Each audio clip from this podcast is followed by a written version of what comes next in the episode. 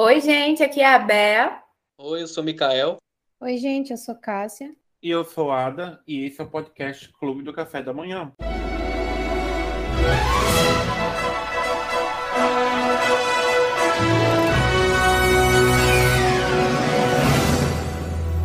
É, como ano passado, a gente falou sobre o Oscar, deu nossas apostas que a gente achava que ia levar, que a gente queria que levasse. Novamente, esse ano estamos aqui para falar sobre a 94 edição do Oscar, que vai acontecer no Teatro Dolby, em Hollywood, em LA, no dia 27 de março, amanhã. É, a apresentação vai ser pela Gina Hall, Amy Schumer e a Wanda Sykes. E esse ano, nós temos várias coisas acontecendo no Oscar. Nós temos The Power of the Dog, que é o primeiro filme dirigido por uma mulher a receber 10 indicações ao Oscar.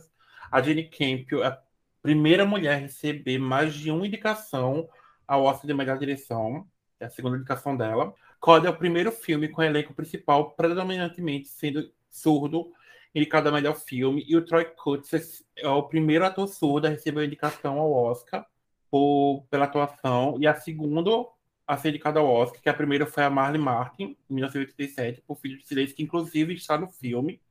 É, Drive Macar é o primeiro filme japonês a ser indicado ao melhor filme. Flea é o primeiro filme a ser indicado nas, nas categorias de melhor filme de animação internacional e documentário e longa-metragem, os três ao mesmo tempo. Steven Spielberg é o indivíduo indicado na categoria de melhor filme, mais vezes, são 11 vezes no total. E na em melhor direção, ele também é o primeiro a ser indicado por seis décadas consecutivas. E a primeira vez na história da temporada de premiações que nenhuma das indicadas de melhor atriz foi indicada na mesma categoria do, no BAFTA. Então, este ano a gente está a cegas dessa categoria. Qualquer uma das garotas pode levar. É, para começar, estamos aqui hoje para dar nossos palpites, nossos palpites críticos, jornalísticos, sobre os, sobre os indicados. E para começar, vamos começar. Para começar, vamos dar início agora com a categoria amada por muitos, odiada por alguns, não dando muita atenção para, para alguns, de Mikael, que é a de melhor animação. Temos aqui indicados de melhor animação. Temos Encanto, Flea, Luca, Raya e o Último Dragão. E temos a família Mitchell versus a máquina. Essas máquinas. São três, né, da Disney. É, uma e a Revolta das Máquinas. E a Revolta das Máquinas, é. Um Netflix e um internacional. E aí, gente, vamos começar pela nossa amada Cassie, que ama, que ama animação. Então, é, a Disney dominando, né? Mais uma é. vez. Meteu logo três filmes dessa vez. É, e é o favorito, não, não tem como fugir, né? O favorito é Encanto, por toda a repercussão que teve é, e ainda está tendo, talvez. Na minha visão, tem uns 90% de chance de levar. Mas não tirando o mérito de outros filmes como Luca e a família Mitchell. Eu não cheguei a assistir o Flea, eu vi o trailer, só li um pouco sobre ele. Parece ser bem interessante, uma coisa assim, meio documentário de drama. Mas eu amei muito a família Mitchell, Revolta das Máquinas. Sério, que filme bom, cara. Ele tem uma proposta diferente para animações, o jeito assim, lembra um pouco os desenhos, pelo menos eu assisti, tive uma leve nostalgia dos desenhos que a gente tinha quando era criança, principalmente os que tinham cartoon, que tem uma coisa mais assim, exagerada, as reações, é... toda a construção do desenho em si, eu achei muito legal. E eu gostaria que Família Mitchell ganhasse. Porém, eu sou cadelinha de encanto. Eu, não tem como eu, eu, fugir disso, não tem como eu dizer, ah, não queria que Encanto ganhasse, eu quero que Encanto ganhe também. Sim, se Encanto a Família Mitchell ganhar, estou feliz e satisfeita. Raya e o Último Dragão, quem liga? Nada contra. Mas assim, foi um filme bem fraquinho comparado a outros filmes da Disney.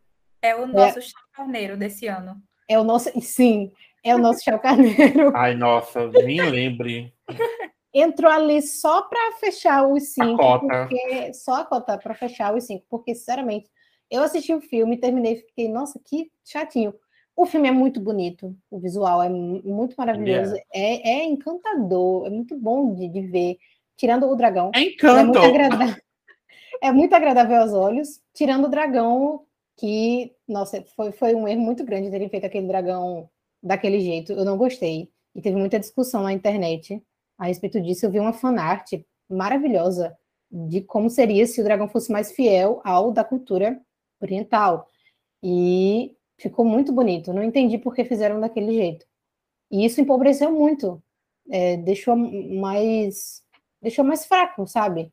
A história é até legal, mas o desenvolvimento eu achei muito. Parece que o filme tem meia hora, sabe? Não, você vê que ah, deu um problema, você piscou, já foi resolvido. Não, eu, eu achei que o, o enredo do filme poderia ser melhor trabalhado. Achei que foi bem fraquinho assim, não tem tanto aprofundamento na história. Mas, vou te dizer, é um filme muito bonito. Mas não é só de beleza que vive as animações, né? É fundamental, mas também não é só isso que conta. É, e é por isso que Encanto é o favorito. A Disney vem trazendo uma proposta diferente nos últimos tempos. Os outros estúdios também, Pixar e tal. Vou falar da Disney porque é o que está em maior relevância aqui.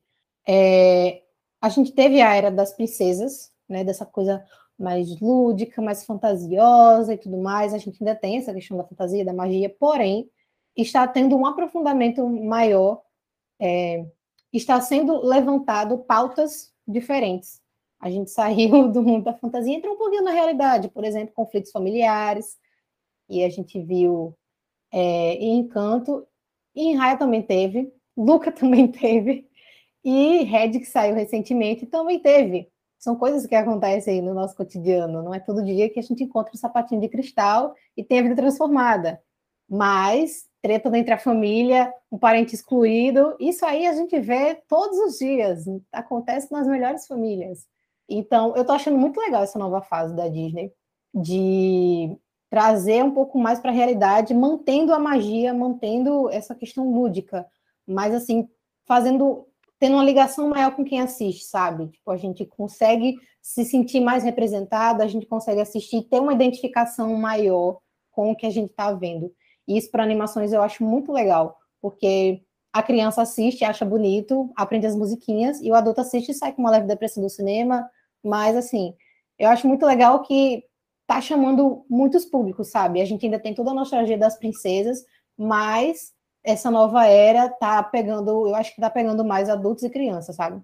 A gente até viu um tweet, né? Eu acho que era tipo assim: ah, a Disney cansou de ficar falando do sentimento de carro e brinquedo e resolveu falar de ser humano. Pois é, e se seres humanos tivessem sentimentos? Já pensou? pois é. Eu acho que Encanto foi um acerto muito grande. Foi. Cara, foi um negócio muito diferente, tá ligado? Eu me identifiquei com praticamente todas as, as músicas né, principais, que, que os conflitos da, da Luísa, da Isabela, a própria Mirabel. Então, eu quero muito que Encanto ganhe. Eu imagino que vai ganhar. É, mas se, se acontecer, talvez por um milagre da família Mitchell ganhar, ou até Luca mesmo, eu super vou ficar feliz. Então, só para deixar assim explícito, você acha que Encanto leva, mas vamos dizer que se a família Mitchell levar, você também está bem. Também, estou muito bem. Bea. Então, eu vim assistir Família Mitchell essa última semana e eu não assisti Raya nem Flip. Então, estou aqui com Família Mitchell, Luca e Encanto. Até eu assistir Família Mitchell, eu estava muito convicta de Encanto. Tipo assim, ah, vai levar, é o favorito, muito bom, maravilhoso e tal. Só que depois que eu assisti Família Mitchell, continuo achando isso de Encanto, mas agora meu coração e minha torcida vai para a família Mitchell, mesmo achando que Encanto vai levar. Eu acho que eu não tenho quase dúvida. Você fica naquela, tipo assim, ah, queria que tivesse chance para outra aqui, mas eu quase não tenho dúvida de que Encanto de fato vai levar. A trilha sonora tá muito boa. A, a fotografia, né? Foi muito colorido e tem. Perfeito. Tem muita textura, tipo, cabelos diferentes, tons de pele diferentes uhum. e tal. É uma, uma outra cultura. Então, isso é muito legal, isso conta muito. Então, pô, massa. Mas, nossa, eu fiquei muito apaixonada por Família Mídia, porque o traço parece, ao mesmo tempo que é um negócio digital, também parece que você está vendo ali um negócio de papel com o lápis e tem umas intervenções bem cartunescas no meio da cena, uhum. tipo, esse coraçãozinho subindo do lado. quando ela tem uma ideia, aparece a lâmpadazinha. Assim, eu fiquei, gente, muito bom. E o tema também é super atual, e a gente ainda tem uma personagem assumidamente LGBT, né? Então, são pontos muito positivos. Então, assim. Para um, uma Disney acho... que, né, que tem. Então eu vou ter polêmica. É. Pois oferecendo é. migalhas. Ah, oferecendo aí, tipo, subentenda que esse filme aqui fala sobre isso. Tirem uhum. da sua cabecinha aí, será que vem. E teorias, é. Mas então é isso, assim, eu acho que Encanto vai levar, mas eu queria muito que a família Mitchell levasse, porque, sério, um acerto muito grande da Netflix. Então, Bea, você acha que quem leva é Encanto? Acho que quem leva é Encanto, mas, mas queria que família Mitchell. Seu coração é a família Mitchell. É, e Luca também é muito bom, mas eu acho que Luca, pro peso do, desses dois, Sim. eu acho que não, não chega. Mas também é, é muito bom. Tem resenha lá no blog, gente, sobre Luca. Inclusive, é, tem. É. É, Nika? Você que ama animação, que é super fã, que tem um olhar. Já mais... assistiu esse ano mais do que no ano passado. Assisti. É. Foram Você ano... todas? Não. Ano passado eu só assisti Soul, né? Que foi o ganhador, né? Então... Só o campeão. Esse, eu fiz uma seleção um pouco menor, assim. Eu assisti três. Escolhi um da Disney e os outros dois. É Mitchell e. Assisti Encanto, Família Mitchell e Flea. Então acho que é... pode ter chance de levar. É. É, então, eu vou falar um pouco do, é, do Família Mitchell. Eu, a galera tava falando muito bem, né? Que eu, que eu acompanho. E dos três que eu assisti foi o que eu menos gostei. Mas ainda assim, eu acho o filme legal, mas do meio pro final ele meio que me perde, assim, porque, tipo, meio que se torna um filme igual a todos os outros, aquela aventurazinha no final. Mas o início eu, acho, eu gosto, eu acho engraçado. É, como Cássia disse, né? Os, usa muito da expressão dos personagens, né? E também, assim, eu não assisto muita animação, mas eu me surpreendi quando eles botam é, imagens de coisas reais no meio do, da animação. Uhum. Mostram um macaco. É, é bem, achei bem engraçado e inovador. Não sei se isso aí está sendo recorrente nos últimos anos, mas é, Encanto eu já gostei mais. Acho um, um bom filme. É, como você vê, assim, que é da Disney mesmo, né? Questão da, das músicas e tal. É, que, tipo, é um musical em animação, né? E querendo ou não, a história também é muito boa. Mas o meu favorito aqui é Flea, é, que, como o Ada falou, ele foi também indicado a documentário e filme internacional. E, assim, eu acho que ele tá meio destoando, assim, porque é uma animação, mas é uma animação bem simples. Uhum. É, por isso eu acho que até que não vai ganhar, porque, assim, nessa categoria de animação, né? É, porque é uma animação bem simples, assim, no início até, eu assistindo, é, eu pensava que tava bugado que eu tava assistindo, porque lá no YouTube você bota a resolução, né? 720, 480 e tal. Aí é meio, meio estranho, meio lento assim. Só que passa uns 5, 10 minutos você se acostuma e, e vai de boa. Porque é, tipo, é bem simples mesmo. Porque o foco deles não é não era na animação, é na, na, na história contada, né? Eu acho que é uma história real que o, personagem principal ele não queria se mostrar porque ele tem muito a perder, né? Porque infelizmente existe preconceito com refugiados e tal. Então acho que é, o, o diretor, que é amigo dele pessoal, ele queria contar essa história e como ele não conseguiu contá-la num documentário, gravando com a câmera de verdade, ele, ah, essa história é muito boa, então tem que ser contada, então se eu não consigo contá-la com a câmera, vou transformar numa animação. E eu acho que eu agradeço a ele por fazer isso, porque é uma história muito linda, muito boa.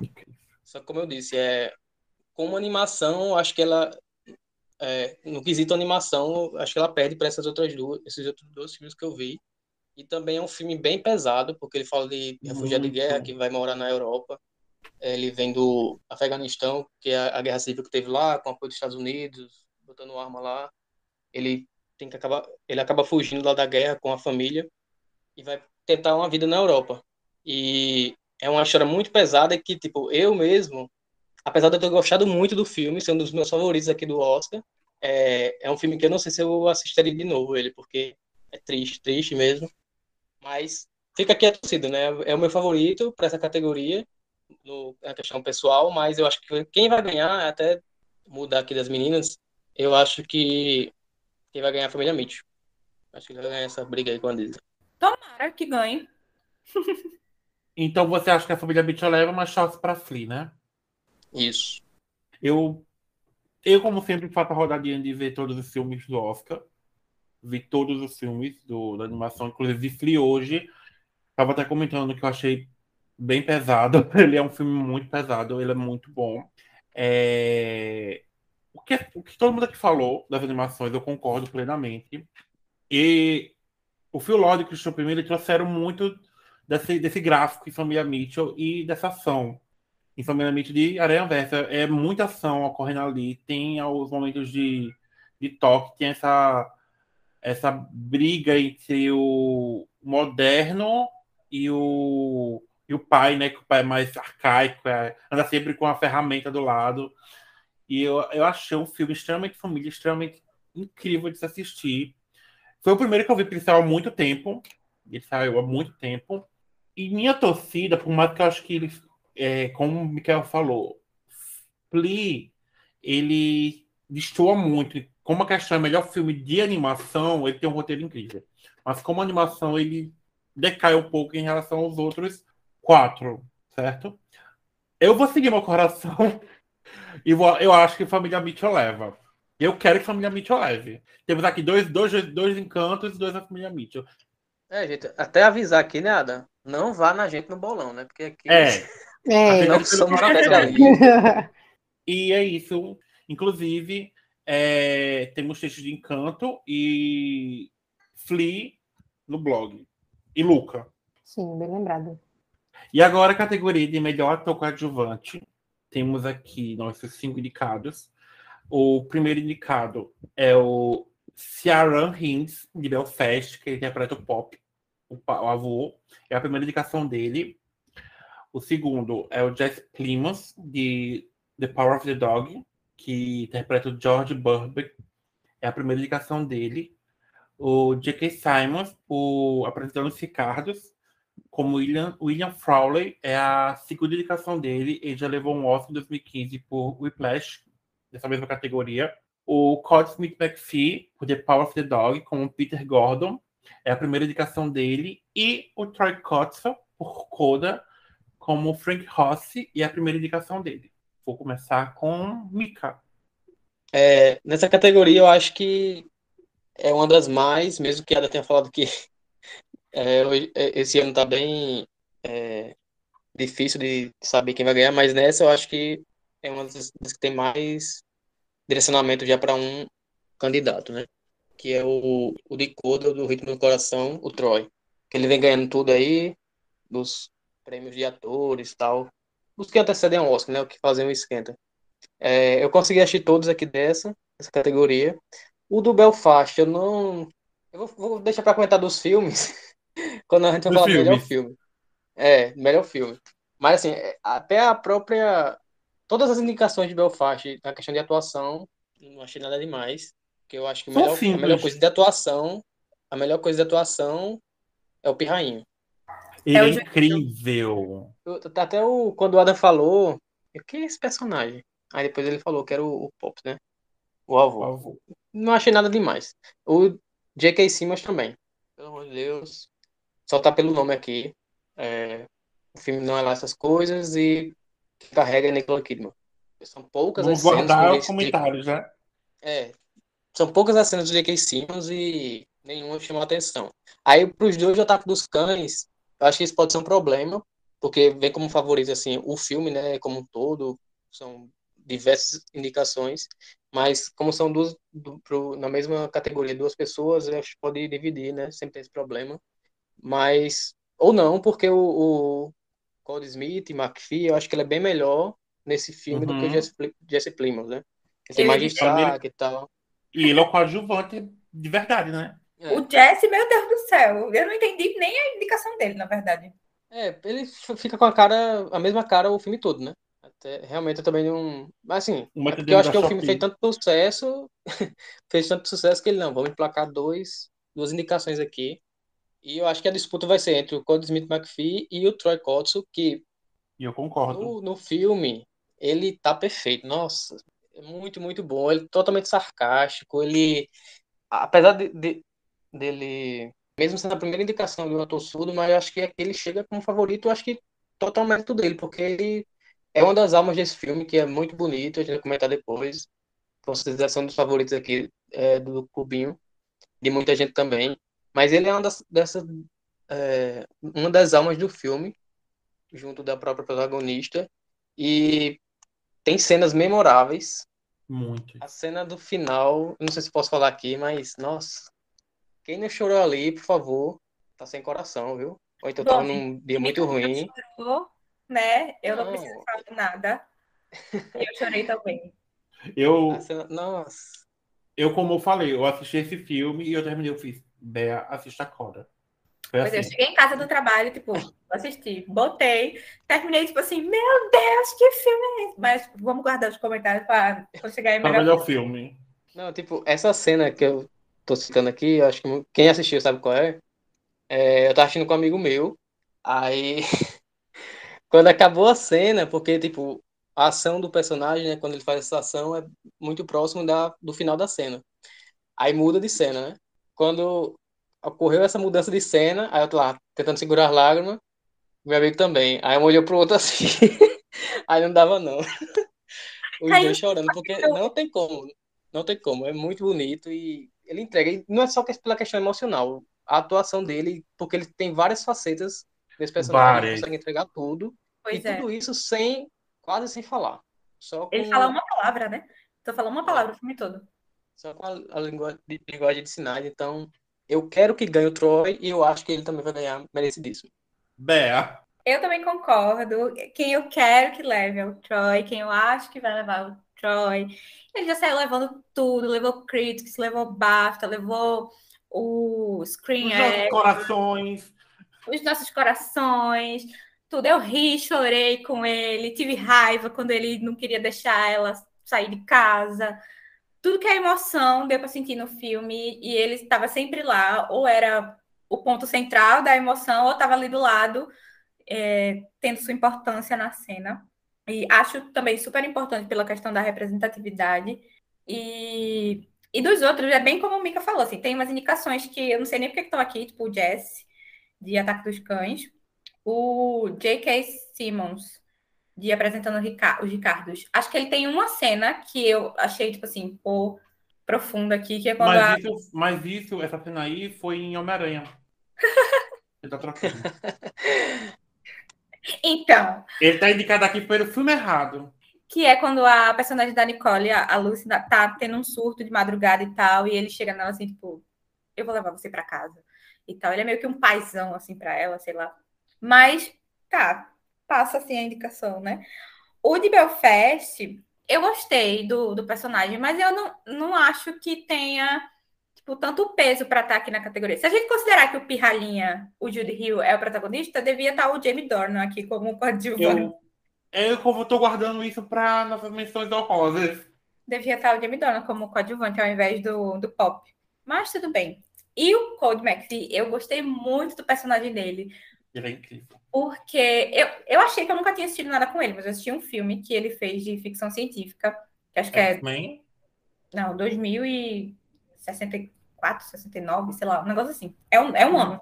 Nunca vi X-Men. É, não, com, com ele, ele tá no X-Men? É no noturno. O novo noturno. Ah, não, o novo eu não vi, não. E, eu vi esse dormir, não sei das quantas, que ele tava lá. Não sei das quantas que, assim, o filme é meio surtado. Depois que eu terminei de assistir, eu fiquei por que eu comecei a assistir esse filme? Mas ele é uma das melhores coisas do filme. E aqui, ele e o Benedict entregam tudo. Então, assim, eu tava muito tentada, mas não dá com o Troy, sabe? Ele é meu favorito. Eu quero que ele leve, eu acho que ele vai levar. A Lady Gaga já abençoou ele, já abraçou, já deu um beijinho. Então, não é possível. Se ele não ganhar, eu vou xingar a academia de capacitista. É isso. Ai, é, o Cillian Hintz, ele, para mim, os dois, tanto a indicação dele quanto a de melhor coadjuvante, são mais pelo peso do ator do que pelo peso do personagem. Por mais que a personagem da Judy tenha mais força dramática do que a dele. O personagem do Jesse também eu não vi o porquê, eu foi só por um, um dos comentários que eu tenho falar desse Oscar, por mais que ele tenha muitos filmes fortes, a gente tem indicações muito fracas. Isso eu vou falar adiante, de, eu acho melhor continuar melhor o filme. Mas o Jesse é um exemplo desse. Ele tá aqui mas ele não tem nada para agregar. Se ele não participasse do filme, só a participação de levar a Christy Dust para casa e depois sumir, como aconteceu, sabe? Para mim, realmente a disputa está entre o Cody e o Troy, mas eu acho que o Troy tem uma vantagem enorme aqui. O Cody tem muito espaço pela frente ainda para levar os prêmios que ele quiser, mas aqui é o do Troy. E se não levar, compraram. A Netflix pagou. O Troy a merece Netflix... o prêmio e é dele. A Netflix pode pagar em outras categorias, sabe? Pode, Nessa... pode. Deixa que a Amazon, eu espero que Jeff Bezos é da Apple. Apple, é da Apple, da Apple. É da Amazon também, né? Enfim, se juntem e paguem esse Oscar.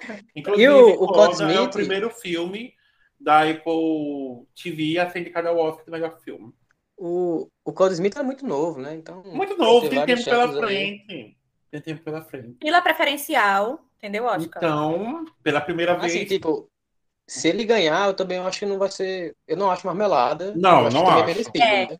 Foi merecido. Não tanto quanto o Troy, mas foi merecido. É. Agora vamos para outra categoria que eu sei que entre eu e Bea já tá também escolhido, que é de melhor canção adjuvante. Nessa categoria, nós temos Ariana DeBose, o West Side Story, interpretando o papel de Anitta, que a Rita Moreno já levou esse prêmio em 1961. Então, de 62 de caso, que foi em 61, por esse mesmo papel, nessa mesma categoria, sendo a primeira atriz latina a levar o Oscar. É a primeira indicação da Ariana. Uh, temos a um Janue Ellis, por King Richard, como Aura Sane, Brandy Priest, que é a primeira indicação dela. Temos a Jeff Buckley, por A Filha Perdida, como a Leda Caroso jovem. Temos a Judy Dent, Dama Judy Dent, por Belfast, como a Granny, a avó. É a oitava indicação dela. Ela já levou um Oscar em 98 por Shakespeare Apaixonado, nessa mesma categoria, no ano que roubaram o Oscar da Fernanda Montenegro. E Christy Dunst por The Power of the Dog, como Rose Gordon. É a primeira indicação dela. Vou começar por Beto vou ser previsível, assim. Ela já sei, já sei que ela vai escolher, então vai.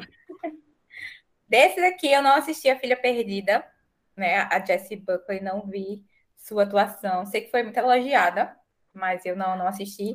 Então vou descartar. Vou falar aqui de King Richard, West Side Story, Ataque dos Cães e Belfast. É, a Judy em Belfast, tipo, como a Ana falou, ela tem o personagem dela, né, tem um peso dramático um pouco maior do que o Pop. Mas ainda assim, acho que ela está indicada por ser quem é e não exatamente pelo papel em si. Também acho que aqui podia ter sido a, a Caitriona, por exemplo, considerando o Judy Hill protagonista, né? Daí, a Kirsten Dust em Ataque dos Cães.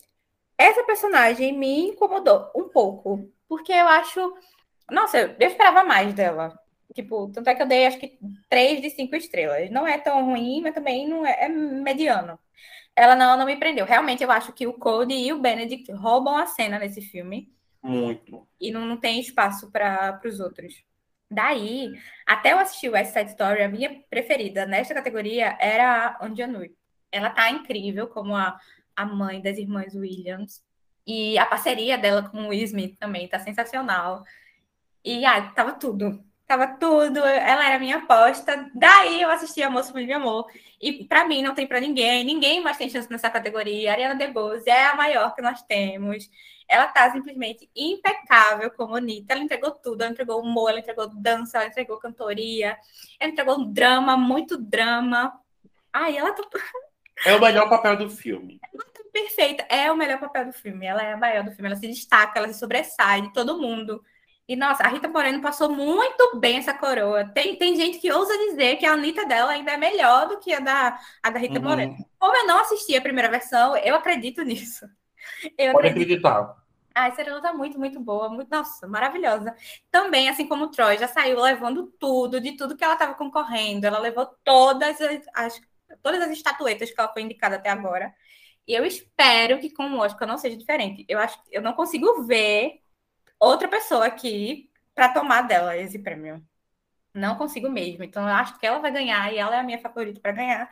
E se a academia não der para ela, também estarei lá xingando de racista. É isto.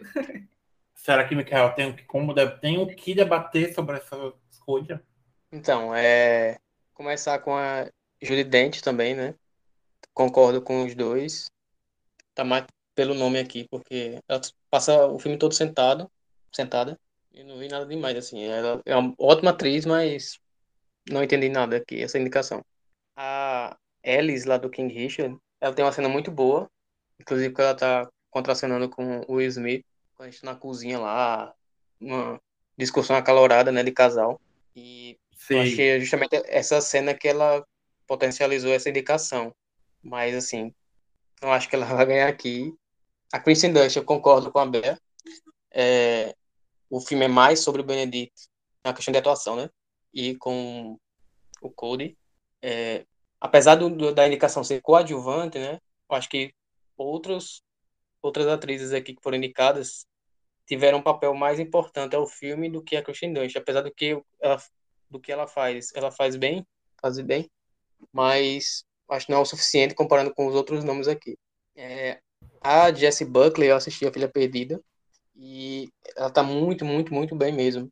E eu, eu acho que ela tem um papel muito difícil, que é fazer o mesmo personagem no mesmo filme que a Olivia Colman, que é que destrói tudo, né? Mas eu acho que ela fez muito bem. Ela tem até um bom tempo de, de, de tela e ela consegue passar o desespero que ela tem. Não vou falar o plot aqui, mas a personagem é um pouco atribulada, mas e ela consegue passar isso pro, pro público e você meio que se põe no, na pele dela e meio que entende, né? Você pode não concordar com as ações dela, mas você acaba entendendo. Mas eu concordo com a Bea, também concordo, já sei que vai ser a, a aposta do Adam. A Ariane DeBose aqui, ela vai levar tudo, e eu acho que é merecidíssimo. Ela é a melhor coisa desse filme, disparado. É, tanto na questão de atuação, como a música. A música dela é a melhor música do filme. Então, até nisso ela carrega. Então, eu quero que seja a Ariane DeBose. E eu acho que ela vai ganhar. Easy, fácil. É... Vou começar também como os meninos começam. Eu já falei sobre a Julie, então eu vou começar por ela, na verdade. Eu vou começar falando sobre a Kristen. É... Eu acho que o papel dela, por mais que não seja o mais forte das cinco, eles... o papel dela é catalisador no filme. Então ele tem essa importância porque todos os acontecimentos, do começo até o final, por mais que ela não tenha a força para isso, é impactado pelo personagem dela. Então, eu acho que, inclusive, a, a, a degradação dela dentro do daquele núcleo, eu achei interessante. Eu consigo, eu, consigo enxergar o porquê de indicação dela, pela degradação dela. É, eu falo, a, a um Januaré é assim, Bea. Eu não sei, eu falo Anjanu. Janu. Janu? Vou falar Anjanu. É, Falei, Alice. É, Alice, pronto, Alice. Ela é incrível. Eu não conhecia essa atriz, mas ela arrasou como esse suporte para o papel do Will Smith, como King Richard, o Richard, o Richard Williams do filme. Ela é uma mãe incrível, ela conseguiu passar o papel de esposa e o papel de mãe e o papel de mulher, tudo de uma forma incrível, incrível, incrível, incrível. Tanto que eu concordo com Bea nessa escolha dela, se não fosse a Ariana. A Jessie, eu não tinha visto, eu acho que eu tinha visto Belfast. Quando eu vi Filha Perdida, eu, de primeiro, eu falei, essa menina tem que ser indicada ao Oscar.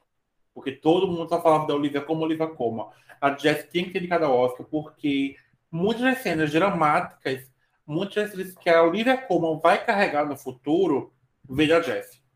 E a Jess consegue carregar isso, ela consegue passar o desespero, ela consegue passar a dor, ela consegue passar o que a Olivia Colman vai se tornar. Então, são dois personagens, que a, são duas mulheres ali, representando o mesmo personagem, e incrível, incrível, incrível, incrível. Mas, Ariana DeBose, no Extra Story, como a Anitta, como, como o Mikael falou, América é o melhor do filme. Quando ela tá ali, ela era um suporte ótimo para esse casal que é sem graça, querendo ou não.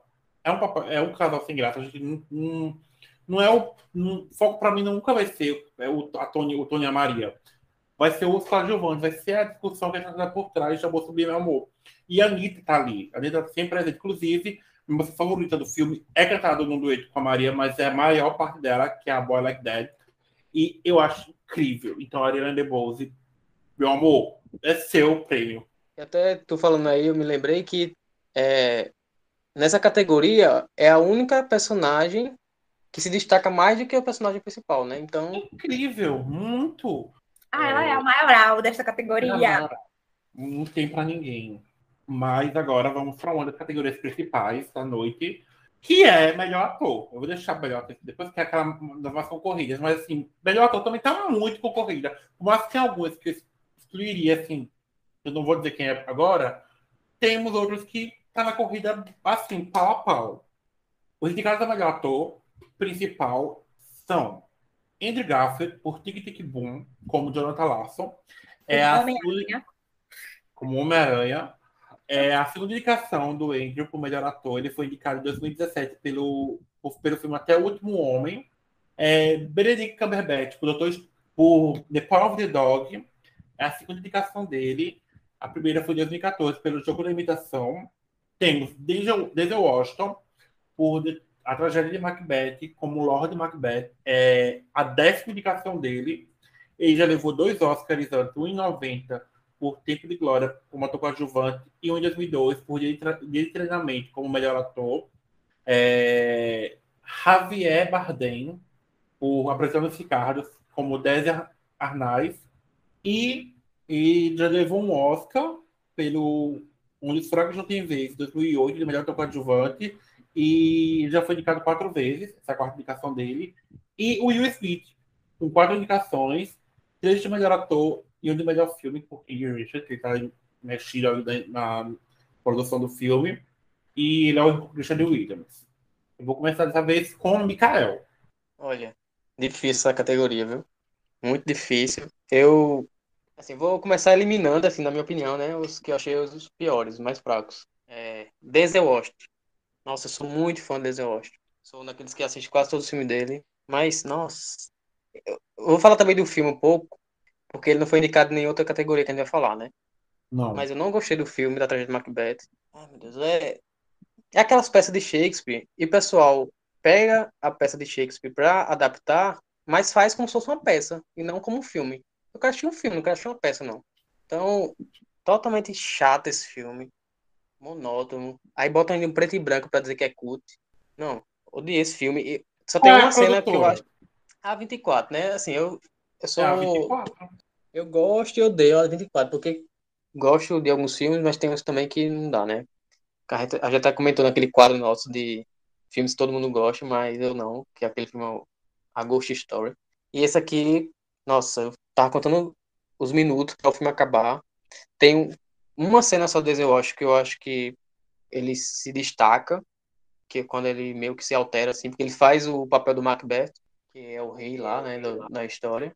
Mas quando ele se exalta assim, tem uma cena que você pode considerar, mas eu acho que tá mais aqui pelo nome. Não gostei do filme, não achei a, a atuação lá, essas coisas. E vou falar agora do, do Javier Bardem, que apresentando os Ricardos, ele é um filme também que eu acho que eu gostei aqui mais do que Bea, né? Que ela escreveu sobre o filme lá no, no site. Verdade. Mas é, o que eu gostei é muito mais pela Nicole Kidman, que a gente vai falar depois, do que pelo Javier Bardem, porque também eu acho que ele não fez nada, nada demais assim. Ele interpreta um ator, né? É, acho que é espanhol. Não sei se é espanhol ou. Cubano. Cubano. Enfim, eu não gostei muito, não. Aí vamos pelos três que eu acho que tem alguma chance, né? Um, um dos, dos três que tem alguma chance é o. É só na minha, na minha cabeça mesmo, no meu coração. Que é o Andrew Garfield. É o que eu quero que eu ganhe. Por Tic Tic Boom. Nossa, ele tá perfeito. Ele tá... Esse é um dos meus filmes preferidos do ano passado. Quem acompanha nossas redes sociais sabe disso. Nossa, ele, a atuação dele, tanto cantando quanto atuando de fato, né? Como ator, ele destrói. Entrega tudo que a gente pediria e, muito mais. Então, se ele ganhasse aqui, ele tem a esperança de que o pessoal vai dividir os votos nos outros dois que eu vou falar e acabe colocando ele ali, meio sem querer, ele acaba ganhando. Mas acho que a disputa mesmo está entre o Benedict e o Smith. É, porque o Benedict, eu acho que, assim, eu acho que ele também mereceria, porque ele está muito, muito, muito bem mesmo na, no, no Ataque dos Cães, né? O Ataque dos Cães, assim como o Cody que a gente falou, ele é muito centrado no Benedict. É um filme praticamente dele. E ele incorporou, né? Até tem uns bastidores de que ele não tomou banho, assim, com o personagem, para incorporar aquele personagem rabugento mesmo, né? E o Will Smith é o que vem ganhando tudo. É, o filme King Richard, eu vou falar mais na categoria de melhor filme, mas assim como a Ellie, que ela foi indicada a melhor atriz coadjuvante, ele tá fazendo mais, ele tá mesmo que meio que interpretando o próprio Smith. Tá meio que no automático, eu não vi essas coisas todas não na atuação dele. Acho que tem muito filme melhor atuando. E para mim no, no, filme do destaque são as meninas, elas fazem a, a Venus e a Serena. Então, eu não sei porque ele tá ganhando tudo isso. Mas enfim, eu que eu acho que vai ganhar o Smith e que eu queria que ganhasse era o Andy Garfield por Tic Tic Boom, que é perfeito. É, temos alguém aqui que vai discordar um pouco da opinião do Mikael. Então vamos ouvir agora a Bela. Não, não tanto assim, tá bom? Ok. É... Nossa, eu, eu não assisti a tragédia de Macabé, então não posso falar do Denzel. Já sobre o Javier Bardem, não, não gostei do personagem dele, não gostei dele. Fiquei muito incomodada com o fato de colocarem um ator espanhol para fazer um personagem cubano. Não tem ator cubano, não, gente? É... E, ah, nosso personagem dele é chato, é, enfim. Também, eu sei que ele está aqui porque as, das coisas que se salvam no filme são as atuações, mas, assim como o Mika falou, Nicole Kidman é que carrega esse filme nas costas, né? Daí, entre os três, né, o Benedict, o Will e o Andrew Garfield, é... eu fiquei meio dividida, assim, depois que eu assisti Ataque dos Cães, talvez. Mas então, meu favorito para ganhar, assim, quem eu queria muito que ganhasse também era o Andrew Garfield. Ele tá sensacional em Tic Tic Boom. É, ele é um Jonathan Larson incrível, cantando, dançando, o carisma daquele homem. Meu Deus do céu. Ele até ganhou algumas indicações que ele teve nessa, nesse esquenta, né, nessa temporada pré-Oscar, mas. Alguns eu, prêmios. É, mas eu acho que não vai ter para ninguém, porque eu acho que quem vai levar vai ser o Will Smith, que também saiu carregando quase todo, tudo que foi indicado. Eu queria que o Benedict levasse? Queria, porque eu acho que foi um personagem muito bacana e forte para a carreira dele e tal. Mesmo. Foi, foi diferente, sabe? Sei lá, não sei se é diferente a palavra. Mas que estava muito mais no. De fato, na atuação, juntando com a linguagem corporal e a direção do que necessariamente no, no texto do, do filme. E eu acho que ele soube imprimir muito bem o personagem. Mas eu acho que quem vai levar vai ser o Will Smith. Porque tá aí o tantinho que eu discordo de Mickey, que eu não acho que ele tava, esteja fazendo Will Smith nesse filme. Eu acho que ele tá fazendo um personagem, inclusive, muito diferente do que ele faz normalmente. Porque a maioria dos personagens dele, ele tá realmente fazendo sempre o, o próprio Will Smith. E aqui ele é um cara mais fechado, mais sério, que tem uma coisa, um, um, que dá uma educação que ao mesmo tempo que você fica tipo, pô, ele é super rigoroso, que é isso, meu filho, calma. Você também consegue entender o ponto dele, principalmente naquela cena que, que vai meio que o um conselho tutelar lá na casa dele. E ele meio que discursa, tipo assim, ah, porque elas não estão na rua, elas estão treinando assim, mas não estão na rua, e não sei o quê. Então, eu acho isso muito forte no, no personagem.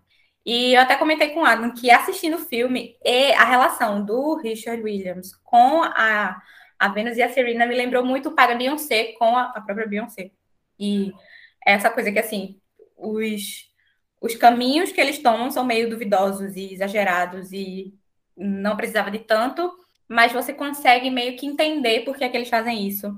Porque tem toda essa questão da excelência preta, que pessoas negras precisam ser muito melhores do que, sei lá, o, o médio de uma pessoa branca para poder ser considerado, ser visto e tal. Então, eu acho que ele faz isso muito bom, muito bem. Eu acho que o, o principal dele ter passado isso tão bem é porque, querendo ou não, ele também é pai de dois filhos negros, sabe? Duas, agora já são jovens adultos. Mas ele meio que sabe como é isso, por mais que ele esteja ali no, no privilégio de Hollywood e tudo mais, em relação à classe social. Mas, assim, é isso, né? Eu queria muito que o Andrew levasse, porque, ah, ele tá incrível. Tic Tic Boom também foi um dos meus filmes preferidos do ano passado. Sim, e, nossa. Mano. Eu queria muito. Acho que nossa, não foi, tipo, no, no, no topo do nosso três. Foi, ficou no top 10 geral dos 5. Foi. Foi. O milagre às vezes acontece. Top 3, O top 3 também. É... Vamos lá, né? Eu vou fazer como o Mikael, vou falar sobre os mais fracos. Javier Bardem, que inclusive estamos aqui de casal. É, em seguida, tanto no caso da coadjuvante, coadjuvante temos casais concorrendo, a tua atriz também temos casal concorrendo. Ah, fraquíssimo, fraquíssimo. Eu fui com a sede de assistir Bindi Ricardo, porque eu amo é, saber mais sobre tanto a vida da, da atriz, desse povo assim de Hollywood, quanto uma figura icônica que é a Lucille Ball e a Lev Lucy. Eu queria saber mais, mas não foi, sabe? Tipo assim, eles não, não me apresentaram, não me deram o que eu queria, vamos dizer assim. Eu acho que, novamente, falaram os dois, Nicole Kidman carregou o filme, mas não foi um filme que deveria ser indicado. Ela ganhou o Globo de Ouro, eu fiz, como assim, gente? É... Vida Ricardo é, um desse, é uma indicação que, assim, não, para mim não deveria estar aqui, tá? Porque é filme de Oscar, né? Aquela coisa de criação, de, de, de, de uma biografia. Então, assim, é um filme de Oscar. A Trilha de Macbeth é outro filme que, como o Mikael falou, é extremamente cansativo. Ele nem é tão longo como outros filmes de cada Oscar. Acho que 1 hora e 47. Mas é um preto e branco. É um filme de arte sabe? Pra, não é um filme para mim, vou dizer assim, não vou dizer que ele é ruim, ele é um filme para mim. Eu achei ele interessante visualmente, porque ele me, me lembrou muito o filme de Guilherme Bergman, que é O Sétimo Selo, que eu acho é de 1950, ele, se não me engano, se ele lembra muito esse filme. Eu não tenho chance alguma de levar. Levar a marmelada, né? A, a Apple pagou e a Prime Video pagou aqui. Indo para o top 3, meu favorito Tipo assim, se eu fosse dar um Oscar, seria pro Andrew Garfield. Ele tá incrível como tipo, ele canta, ele atua, ele traz personalidade, ele traz é, simpatia, ele aquele conjunto de com os personagens casa tudo tão bem. E é, é os bastidores da Broadway, é, é, um personagem vivo, por mais que assim é sobre história de um, um ser morto, mas é um personagem muito vivo. E é incrível. A atuação do Andy Garfield está fenomenal. Não é por isso que. Não é só por isso, não é só por, por ser um filme também de Oscar, assim, mas ele está incrível. Uh, o Will Smith, eu tenho um, um, leve probleminha com o Will Smith devido a ele sempre fazer personagens mocinhos. Eu até conversei com o BAI se ela fez. Calma, assiste o filme, ele não tem nada de mocinho nesse filme.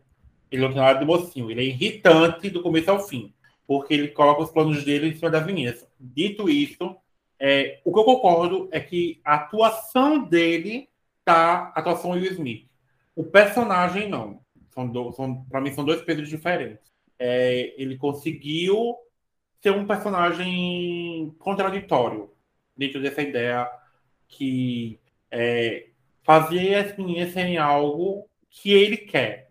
Tanto que muitas vezes ele prezava porque, pelo que ele queria, não pelo que as meninas queriam. Mas é uma discussão que vai além do filme. A atuação dele como Richard Williams está bem interessante. É, deu para carregar bem o filme. Não foi nada que eu ficasse tipo Javier, que estava assim, sendo um, um ator de novela do Carlos Lombardi. Mas o Benedict, para mim, também, meu Deus do céu, gente. O que é a atuação desse homem? Dito isso, acho que foi o Smith que leva. Eu queria que levasse Andrew Garfield.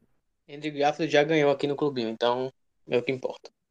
Seguindo para outra categoria que está muito complicada, está totalmente imprevisível, é a categoria de melhor atriz desse ano. Esse ano nós temos Jessica Chastain, com Os Olhos de Tammy Faye, como a protagonista Tammy Faye. Ela já teve três indicações, uma de coadjuvante e duas de melhor atriz. Temos nossa Kristen Stewart em Spence como Diana, Princesa de Gales, a primeira indicação da Kristen. Temos Nicole Kidman com a Brasil dos Ricardos como Lucille Ball, é a quinta indicação dela. Ela já tem um Oscar de melhor atriz de 2002 pelo filme As Horas. Temos a Olivia Colman como a filha, na Filha Perdida, como a Leila Caruso na Idade Avançada.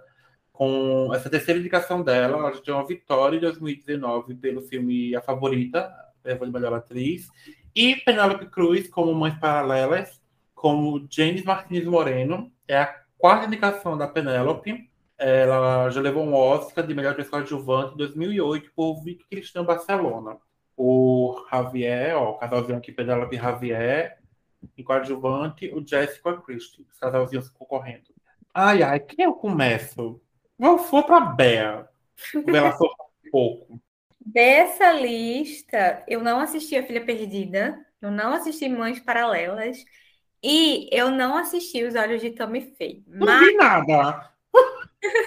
Mas Tommy Faye eu fui atrás de, tipo, ver trailer, ler críticas e tudo mais. Lê minha criticazinha. Pois é. Por motivos de Jéssica Chastain. Dito isso, é, eu vou falar dos que eu vi antes de chegar nas minhas considerações de favorita, né? Nicole Kidman carrega, ela é a melhor coisa que tem apresentando Ricardo, de longe. Ela tá muito bem, ela ela tá idêntica à Lucy e é uma personagem que tem várias camadas, tipo, tem o humor, que é a característica da da personagem, né, da Lucy, tem o drama familiar, tem comunismo do, do, tra do trabalho, né, tipo de, de ter que se impor e tal para ser ouvida em determinados momentos. E ela tá incrível, ela é a melhor coisa real de, desse filme, a atuação tá sensacional e fez, eu até comentei que eu ficava, eu fiquei entendendo, pô, eu fiquei sem entender porque que a Gaga tinha sido esnobada no Oscar. Aí depois que eu vi o filme, eu fiquei assim, tipo, pô, porque eu acho, eu não assisti umas paralelas, né? Mas eu acho que de todas as indicações, apresentando de Ricardo seria o mais fraco, assim, para tirar. Só que eu fico, pô, vai tirar Nicole Kidman apresentando de Carlos para botar a Lady Gaga. Quem é a Lady Gaga na fila, na fila do pão? Nada contra a Gaga com Patrícia Reggiani, né? Mas. Ela incorporou uma personagem viva. Ela pois... tem esse poder. Exatamente. E... e a Gaga também é uma das melhores coisas do filme dela. Vai falar depois, garota, calma. Tem, tem resenha lá, já comentei sobre isso, tem resenha já de House of Gucci lá no blog. E aí, se vai para Kristen, que foi que eu assisti o filme, né, Spencer. O filme é sobre ela, é sobre a, a princesa Diana, então a, tá tudo voltado para Kristen, é sobre a Kristen e ela brilha, ela se sobressai, ela tem é um filme, na minha resenha do Letterboxd eu até botei, é um filme muito claustrofóbico, sabe? Você fica sentindo a angústia dela ali é uma coisa meio, sei lá, drama com terror psicológico. Alguma Foi como eu falei, gente. E ela tá muito boa, assim. Todo mundo fica falando, ah, porque a Kristen só faz mesmo. É, tipo, falaram. Tipo, o Mika falou que o Will Smith interpreta o Will Smith. Todo mundo fica falando, tipo, ah, a Kristen só faz o mesmo papel, aquela cara dela lá, desde Crepúsculo. E aqui ela entrega a Lady Di, sabe? Que tá ali naquele processo depressivo e tudo mais, então tem toda essa carga dramática, ao mesmo tempo que ela consegue tipo, dar uma oposição muito grande a esse sentimento quando ela tá fazendo cena com as crianças, que são com os filhos, né? Que ela fica leve. Uhum. Tipo, você consegue sentir a leveza da relação dela com os filhos na tela, mesmo sendo um contexto tão pesado. Então, assim, ela tá incrível. Eu queria muito que ela levasse, mas eu acho que quem vai levar vai ser a Jessica Chastain porque pela própria resenha de Adam falando que é um dos melhores papéis dela e tudo mais, a crítica aclamadíssima para essa mulher saiu também rapando quase tudo, acho que ela dividiu um ou outro com a com a Kristen, mas saiu rapando também aí todas as indicações, algumas que ela nem achava que ia levar e levou. E essa mulher é maravilhosa, né? Maravilhosa em tudo que se propõe a fazer. Então acho que ela que vai levar. Mas eu queria que a Kristen levasse. Primeira indicação, ela tá no num papel muito bom. E será que a Olivia Como vai roubar mais um Oscar da Lady Di? Será? Será? Fica aí o questionamento. Mica, qual a sua visão sobre essa categoria do Oscar?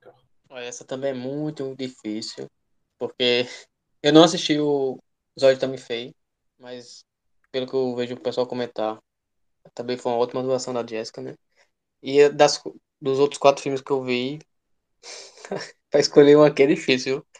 Eu acho que, tipo, tirando a, a Nicole Kidman de Apresentação dos Ricardos, os outros três filmes, dos que eu vi, são filmes que eu acho que quem for mulher vai se conectar ainda mais com os filmes e pode até, tipo, entender melhor a atuação de algumas personagens, porque tanto a Penelope Cruz, ela tem experiências muito íntimas, a Olivia Colman também nem se fala, que é até difícil de entender uhum. a personagem, e a Kristen Stewart também, né? Vivendo aquele terror psicológico em um final de semana junto da família real. Então esses três filmes eu acho que é, toca mais em quem é, quem é mulher mesmo e pode ter uma visão totalmente diferente de quem não, não seja. Eu acho que isso é mais uma camada para a atuação da, dessas atrizes. É assim, eu não, não sei, eu não sei em quem apostar aqui. É, a Penelope, acho que a Penelope Cruz, eu acho que ela é mais a que está mais de lado, se deixada mais de lado. Apesar de eu ter gostado do filme e também da, da atuação dela também, é um filme muito bom e ela entrega, mas comparado às outras aqui, eu acho que ela fica um degrau abaixo. Aí, como eu falei quando estava falando, comentando do apresentando os Ricardo do Javier Bardem, ele era tipo 20% do filme e 80% é a Nicole Kidman. Uhum. Ela carrega o filme tanto na caracterização, que fizeram muito bem, a maquiagem do filme, a, o design de produção, que é a ambientação, né? E ela mesma incorporou, né? A gente teve esse, essa bagagem, porque eu não conhecia a Lucille Ball até ano passado, quando teve a série da WandaVision. Então é muito recente, né? Que eu conheci a personagem, que até o, o que era apresentado nas séries. É, a gente vê agora também sem a questão da, da Marvel, né? Tipo, emulando aquilo. Então, essa bagagem me ajudou a entender mais e me afeiçoar mais ali ao que está acontecendo no filme. E a Olivia Colman, eu até comentei da atriz coadjuvante também da Filha Perdida, que é difícil interpretar o mesmo personagem que a Olivia Colman no mesmo filme. Porque, nossa, não, não sei. Até hoje, até agora eu não, não sei. Tipo, a minha mãe assistiu esse filme, A Filha Perdida, e ela não gostou do, da personagem. Porque acho que ela é um, um tipo de mãe diferente. Mas, tipo, eu não, não consigo julgar. E ela consegue entregar toda essa essa loucura, nem loucura, essa, tipo, essa falta, não sei nem explicar. é difícil explicar, acho que quem assistir vai entender pelo que a personagem passa e a Olivia como ela, ela justamente consegue transmitir isso para o público. Essa falta de, de tipo, enfim, não sei. Você tem que assistir para entender a Olivia como ela, ela, eu não consigo colocar em palavras. E a Christian Stewart, é, a Christian Stewart também é, eu acho que o, o filme Spencer não é tão bom quanto os outros filmes aqui, mas a Christian Stewart faz valer a pena. É, assim como a, a, Nicole Kidman, ela também carrega o filme. Enfim, eu tô, tô falando aqui o que me tocou nessas atuações. E aqui é difícil de escolher. A minha favorita, até pela falta de, de palavras para me expressar, vai ser com a Olivia Colman, a minha favorita. Mas quem eu acho que vai ganhar, é, até pelo que eu tô vendo assim, acompanhando, acho que a Jessica Chastain, mesmo não tendo assistido o filme, mas assim, eu acho que vai ficar entre essas quatro aí. Tirando a Penelope Cruz, qualquer uma das quatro, eu acho que tem chance ainda. É, eu vi todos os filmes da categoria e eu vou começar pela Nicole, porque eu já falei um pouco sobre o filme quando falei sobre, sobre o Javier. A Nicole é a melhor coisa do filme, disparado, ela tá muito boa. Eu só acho que eu não. Não sei, a Nicole para mim não é muito boa em comédia. É, mas a Nicole é incrível em tudo que ela faz. Eu sou muito fã da Nicole. Vejo um projeto da Nicole, eu vou assistir. E ela tá muito boa no filme. Ela carrega o filme, como o Bé falou.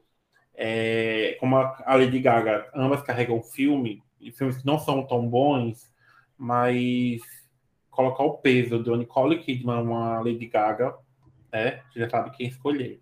Outro filme que não. Que é tipo assim, não é que pra mim não seja tão bom, mas o filme é a personagem, é Spencer. O filme é a Kristen Stewart. O filme do começo ao fim, a gente tá vendo o rosto da Kristen Stewart, a gente tá vendo a atuação da Kristen Stewart. É o filme dela, ela tá ali pra brilhar e ela brilha. É uma reimaginação de como teria sido o Natal do, da realeza antes do divórcio do Charles e da Diana. E você vê uma Diana extremamente cansada, extremamente pesada. E toda essa carga dramática é passada de forma alusiva a outras coisas.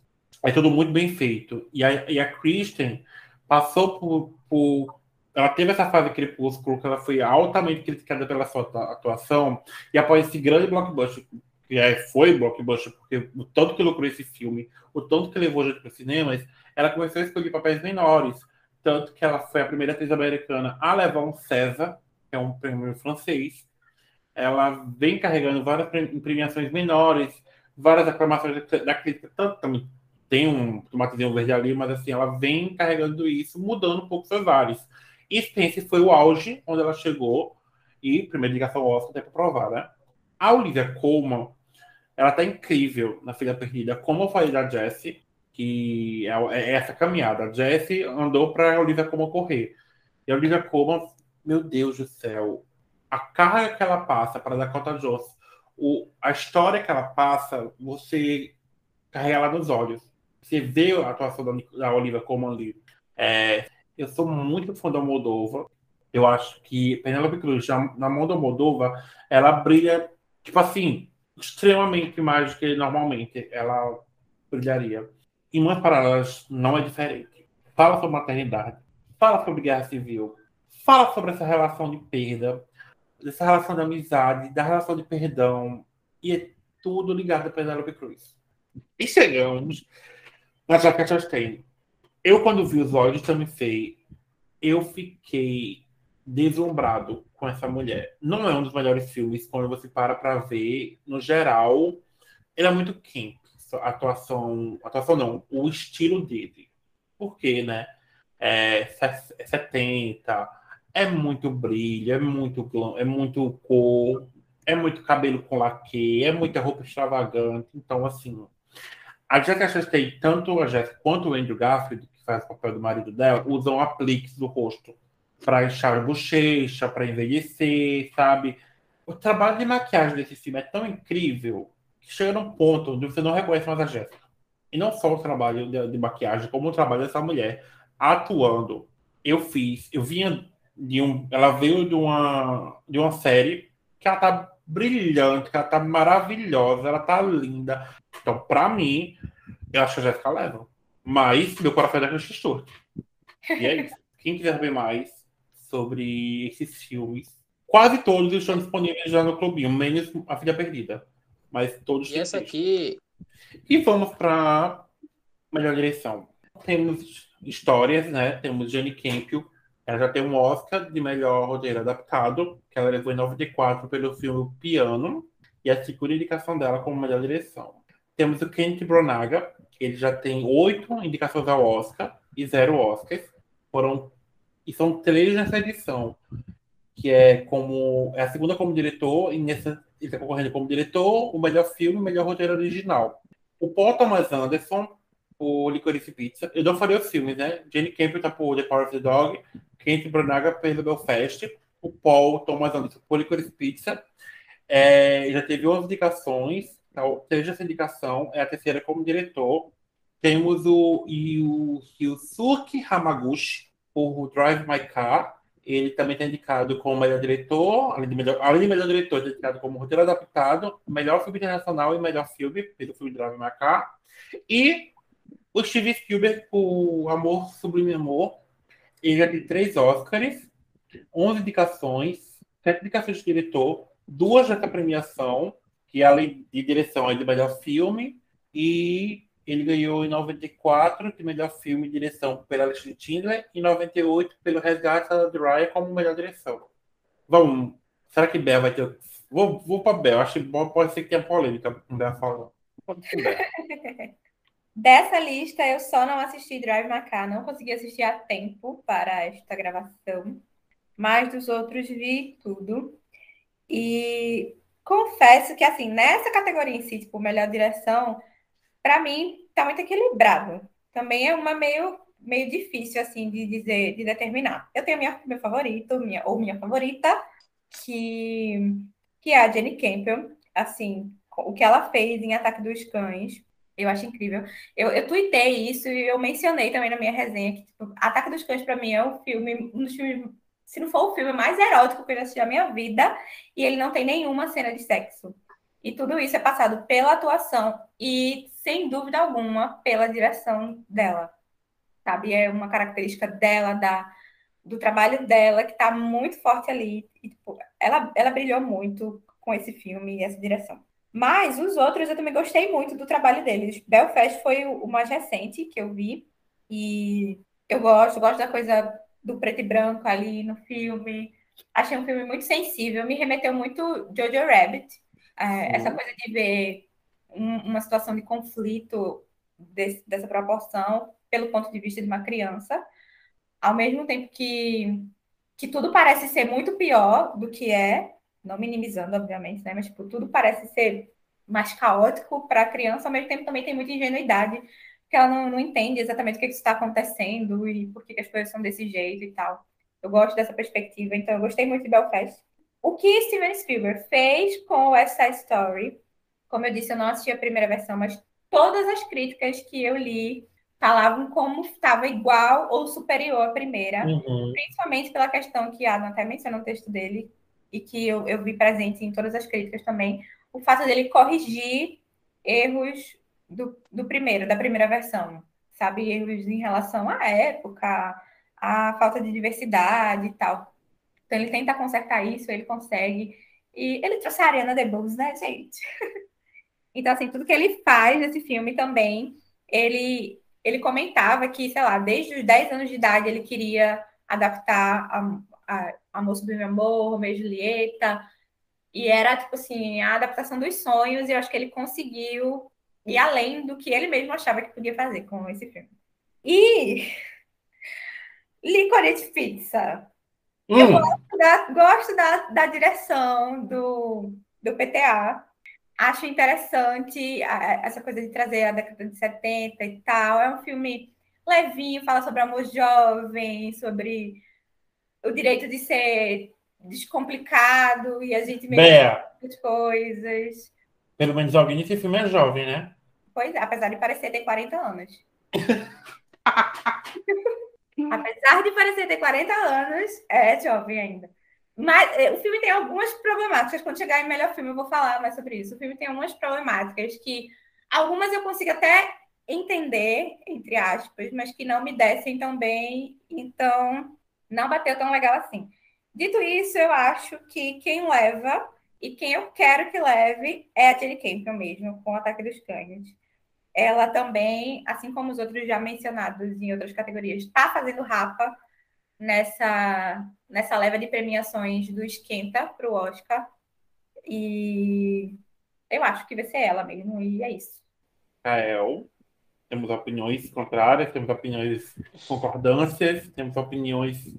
Temos opiniões definitivamente contrárias nessa aqui. Porque a gente já está tá se aproximando do, da categoria do melhor filme, né? Então, pode falar um pouco mais dos filmes. Nessa categoria tem dois filmes que eu não gostei, dois filmes que são bonzinhos, aí só um que por eliminação acaba sendo que eu vou apostar não, né? O que eu queria que ganhasse aqui.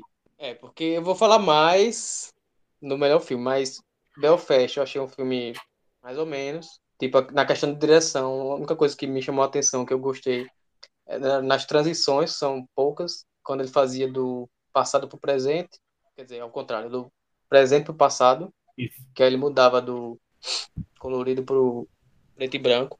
É, eu não sei, eu não vou falar mais no melhor filme mesmo. É, Licorice Pizza, eu gostei um pouco mais do que Bear, né? Que Bear não acabou não gostando tanto. Apesar de ser o Paul Thomas Anderson, que fez a Magnolia, um dos meus filmes preferidos. Mas esse aqui não me pegou muito. E não sei. Eu não consegui me pegar nenhum desses filmes, tirando o Drive My Car, que aí assim eu acho um ótimo filme. Se eu for comparar com é, as categorias dos anos anteriores, eu não acho que mereceria ganhar, mas por questão de eliminação, com os outros quatro filmes que estão indicados nessa categoria, o que eu queria ganhar seria Drive My Car. É um mais ou menos um road movie, né? passa é. dentro do carro. É, e a questão da direção dele, ele se foca muito mais na questão da direção dos atores.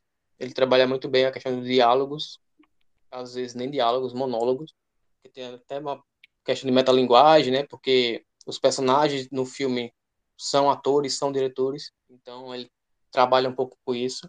E, assim, eu vou explicar mais no, na outra categoria, mas o que eu quero que ganhe é Drive My Car, mas quem eu acho que vai ganhar, eu acho que é merecido, é só que realmente o filme não me pegou, é o Ataque dos Cães, a Jenny Campion. Acho que ela ganha. Eu não sou muito fã do Kent Branagh como direção, como diretor, olha, como direção, como diretor, não sou muito fã dele. E eu, eu acho, por eu ter gostado de Belfast, eu gostei muito. Eu acho que, tipo assim, por eu, ter, por eu não gostar tanto da direção dele, por eu ter gostado desse, eu acabei que gostei mais que eu deveria. E eu gostei da história.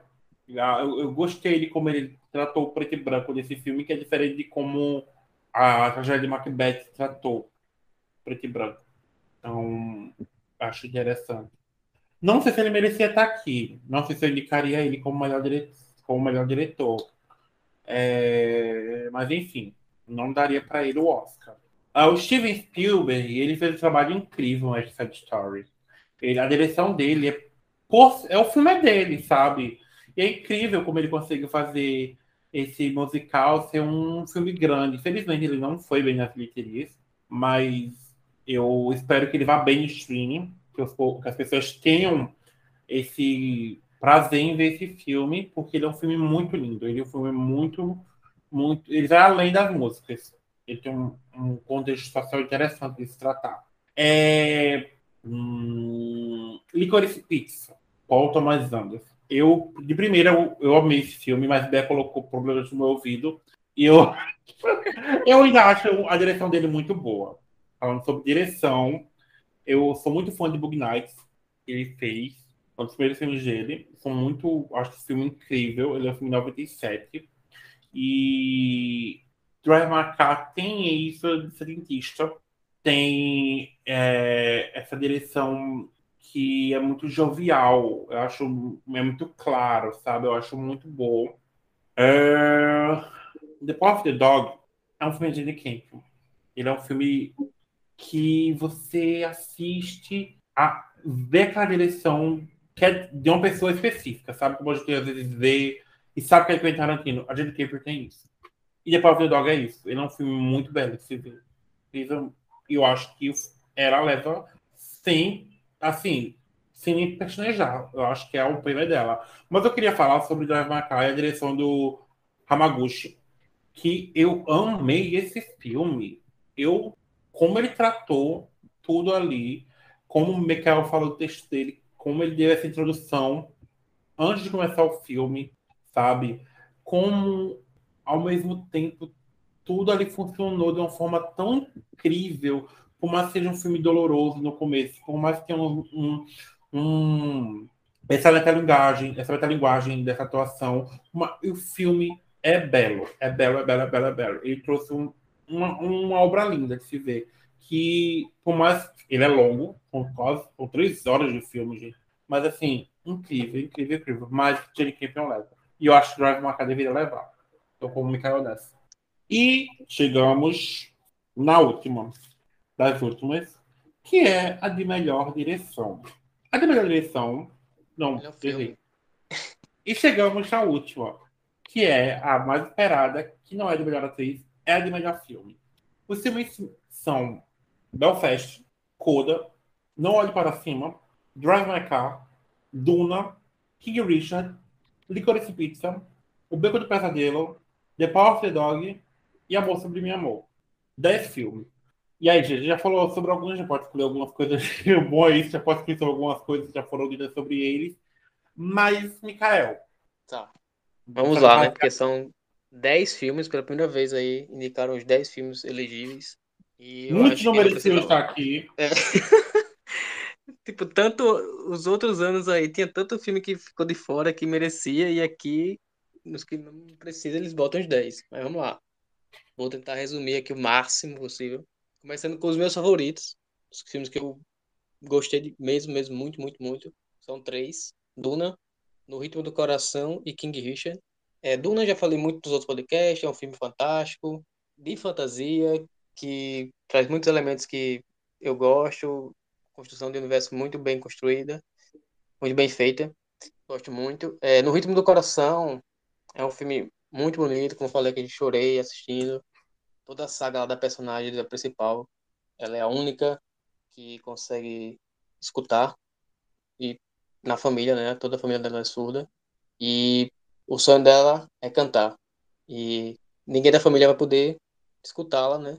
Fazendo o que ela gosta. Então, além disso, toda a responsabilidade que ela tem com a família, porque ela, ela que consegue ser mais prestativa porque ela consegue dialogar com as outras pessoas assim de uma forma mais fácil, né? Então elas toda a família acaba dependendo muito dela e fica esse peso em cima dela e ela é só uma adolescente, né, que quer seguir o sonho, então é uma história muito bonita. É... King Richard, eu sou muito fã da Serena, da Venus também eu gosto muito dela, então tudo que eu falei ali na questão do Will Smith é porque para mim o destaque mesmo não sendo na questão de, de nome, né, e de tempo de tela assim, todos os detalhes que as meninas faziam, eu tava prestando atenção. E elas foram muito bem, tipo, todos os trejeitos, as manias que a Serena tem em quadra, que a Venus tem em quadra, elas conseguiram é, fazer igualzinho, estão muito bem, então foi um filme que eu me apaixonei. É também aquela velha história de superação, né? Mas é um clichê, mas que dá certo. E para mim também eu gostei muito.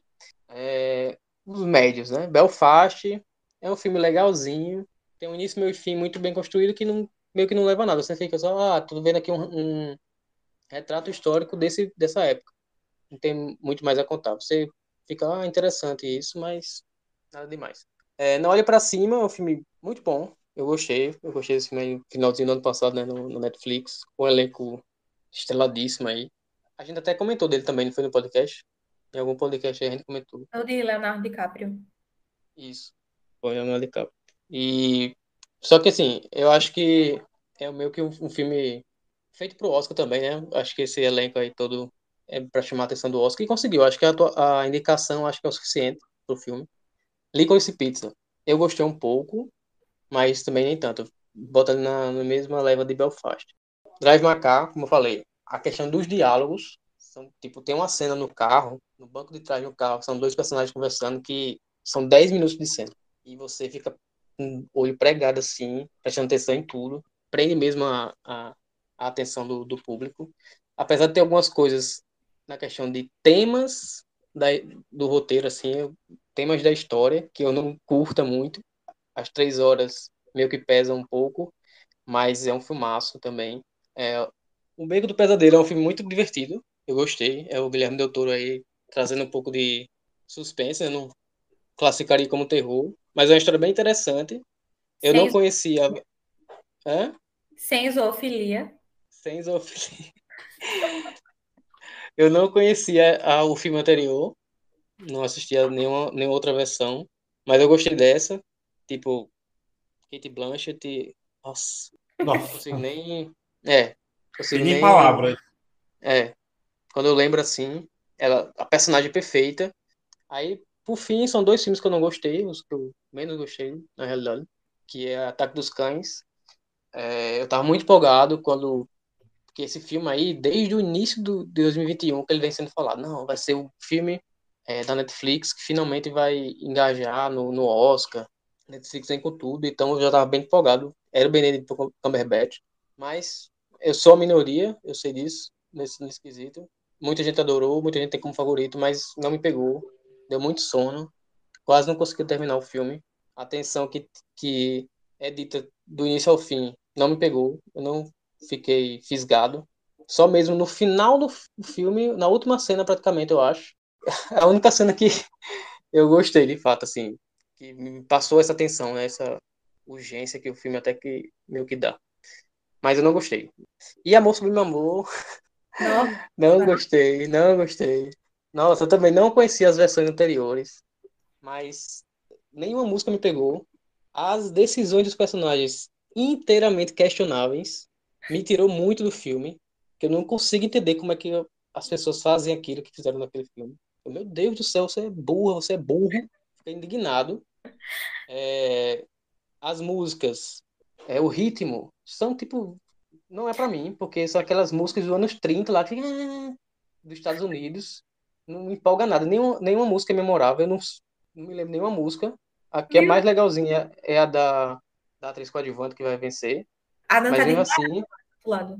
É, realmente aqui, esse é o pior dos 10 filmes para mim é Amor Sublime Amor. Meu Deus do céu! terminei odiando o filme. Nossa, mas você fala que gosta. Aí depois, se dizer que ele vai atacar porque eu gosto dos miseráveis, já teu meu filho! Nossa. O que eu quero que ganhe é no ritmo do coração. Tá. Ainda bem que gostou desse. Pois é. Claro. E você acha que ganha? Então, é o meu top 3, né? O do, como eu disse, Duna, No do Coração aqui e Richard. Qualquer um desses três que ganhar, eu vou ficar muito feliz. Mas... Mas eu sei que o único que tem chance é no Ritmo do Coração. Eu quero e eu acho que ele vai ganhar. Tô na torcida aí e vai dar certo. É o filme mais bonito desse Oscar. Depois de várias barbaridades, a gente podcast com o Mikael. Bea, acalma meu coração. É a única coisa que eu concordo que ele falou é que No Ritmo do Coração é o filme mais bonito desse Oscar. Também. Vamos lá. Desta lista de 10 filmes, eu só não assisti Drive My Car. Eu já começo dizendo que não sei nem porque Don't Look Up está nessa lista, nessa indicação, sendo que a Netflix tinha Tic Tic Boom, por exemplo, para indicar em melhor filme. Se era para passar o cheque, vamos passar direito, entendeu? Porque eu acho que Não Olhe para Cima é um filme bom, mas ele só é bom porque ele é atual. Tipo, porque a gente vive no contexto que a gente vive. E não entendi. Achei ele o mais fraco dessa lista toda. Daí, tem, seguindo meu rankingzinho aqui, Licorice Pizza vem logo depois. Por quê? Nossa, eu tava com muita expectativa para esse filme. É, logo quando, quando saiu, assim, eu vi, tipo, a estética dele e tal. Daí, quando eu assisti o filme, que assim, hum, tá, tem duas problemáticas aqui que se a gente tirar, eu, acho, eu acharia o filme melhor se, se tirasse. Não veio, me, me convenceu não exatamente a passar o pano para. É, não passei pano. Problemático, mas assim, levemente justificável, porque é, é, tipo baseado em uma história real. Então, acho que você ganha uma certa licença poética quando é baseado em uma história real. Mas ainda me incomodou muito o fato do. Da, não é nem a diferença de idade entre os protagonistas, é o fato dele ser menor de idade e ela ser maior de idade. E fiquei esperando que o filme terminasse sem que eles ficassem juntos, porque me daria um conforto um pouco maior. Então, me incomodou muito. E também tem a questão das piadas racistas com o personagem que eu nunca lembro o nome do ator, e eu só lembro dele da série Great News. Sim, Mas ele sim, com as, as, esposas japonesas dele. E. Nossa, que, que negócio desconfortável de ficar assistindo. Mesmo, né? Então, nossa, essas duas questões me incomodaram muito no filme, então eu não consegui passar pano para ele. E acabou frustrando as minhas expectativas, né? Porque eu achava que ele ia ser um dos meus favoritos nessa temporada do Oscar. Aí, depois dele, vem, acho que os que eu gostei muito, mas que não tem chance de levar, que tá Duna, Belfast e O Beco do Pesadelo. Eu tava meio assim, tipo, um Beco do Pesadelo, um nome desse, não vou assistir esse filme claramente não vou assistir esse filme. Mas aí Mika e Ada ali falando, ah, não, assiste, não sei o quê, não, não, é terror e tal. Não tem uma... peixes. Pois é, não tem zoofilia. É, o problema não é o peixe. não tem zoofilia. Mas beleza, vou dar uma chance. Eu gostei muito, muito, muito mesmo. E eu adorei a Kate Blanchett, o Bradley Cooper, a Ronemara, né? Uhum. E mas então, aí eu gostei muito do Beco do Pesadelo, eu achei bem interessante e eu até comentei nas minhas redes sociais que ele termina de um jeito que, ao mesmo tempo que surpreende, também é muito previsível. Quando você para dois segundos para pensar, você fica, ah, não podia ter terminado de outro jeito, né? E eu gostei muito. A gente comentou sobre Duna em outro, em outro episódio aqui do podcast e, enfim, gostei muito. E Belfast, como eu já falei, né, me remeteu o Jojo Rabbit e eu gostei, gosto dessa perspectiva nova para o fato. Daí a gente chega em é, Ataque dos Cães, Amor Sublime Amor, No Ritmo do Coração e King Richard. King Richard, eu também já falei na, na falando do Will Smith, eu gostei muito do filme. Realmente, como o Mika falou, a, as meninas, a Demi Singleton e a Sanaya Sidney, que fazem a Serena e a Venus, estão incríveis, elas estão incríveis demais. São as melhores coisas do, do filme. Elas conseguiram passar muito a vibe da Serena e da, da Venus. E o West Side Story também gostei demais. Senti falta do Mike Face indicado em alguma categoria de na de coadjuvante, por exemplo. Apesar de que eu vi gente falando de esnobados tipo a Rachel Zegler e o Wenzel Elgort, e acho que não. Acho que o Mike fez foi muito mais esnobado, o riff, do que os protagonistas em si.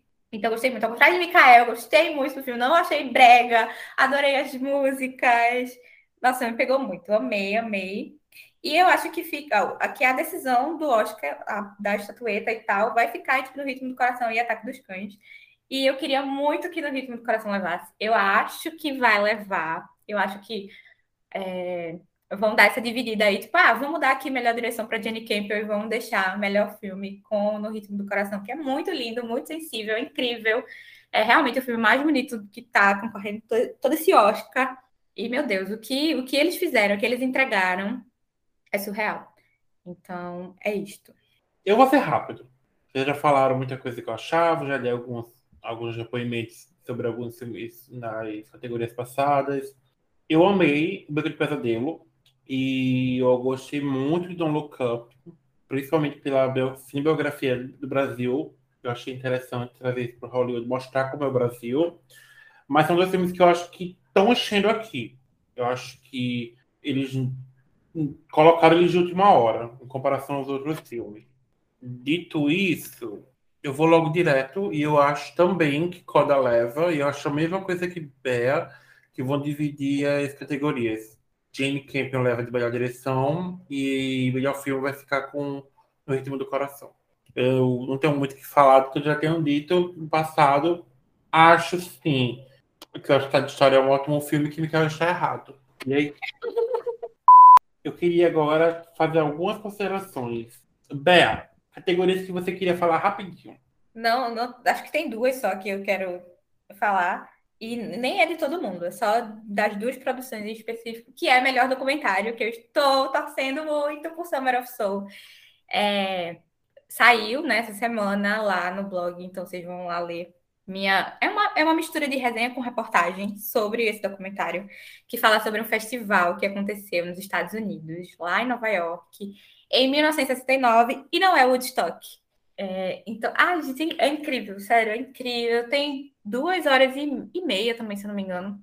E você se envolve ali. No palco desse festival passaram nomes como Nina Simone, Steve Wonder, B.B. King, então assim, é, é incrível a, as músicas, o contexto da época, sabe? Ele é muito político também. E o Questlove, que é o diretor, ele pegou as imagens desse festival, que estavam numa gaveta por simplesmente 50 e tantos anos, e foi atrás da galera que participou, tanto no palco, quem, quem ainda está vivo e afins, como quem estava na plateia e botou, pegou também especialistas para falar e botaram para comentar sobre as cenas e tal. Tem inclusive um, um trechinho que um, um cara, o Musa Jackson, ele estava no palco, ele estava no público, tinha quatro anos de idade, e no documentário ele está falando lá tipo, que finalmente as pessoas acreditam nele, porque ele falava que ele tinha ido para um festival de graça num, num, parque lá do Harlem, Nova York, e ninguém acreditava, porque não tinha ingresso, a polícia não, não participou, se negou a, a fazer a segurança do evento. Meio mundo de gente já morreu que, que participou, então, tipo, ninguém acreditava nele. Aí ele fica dizendo, tipo assim, eu não sou louco, eu não sou louco. Tipo, isso realmente aconteceu. Então, assim, incrível e acho que tem tudo para levar, reparação histórica.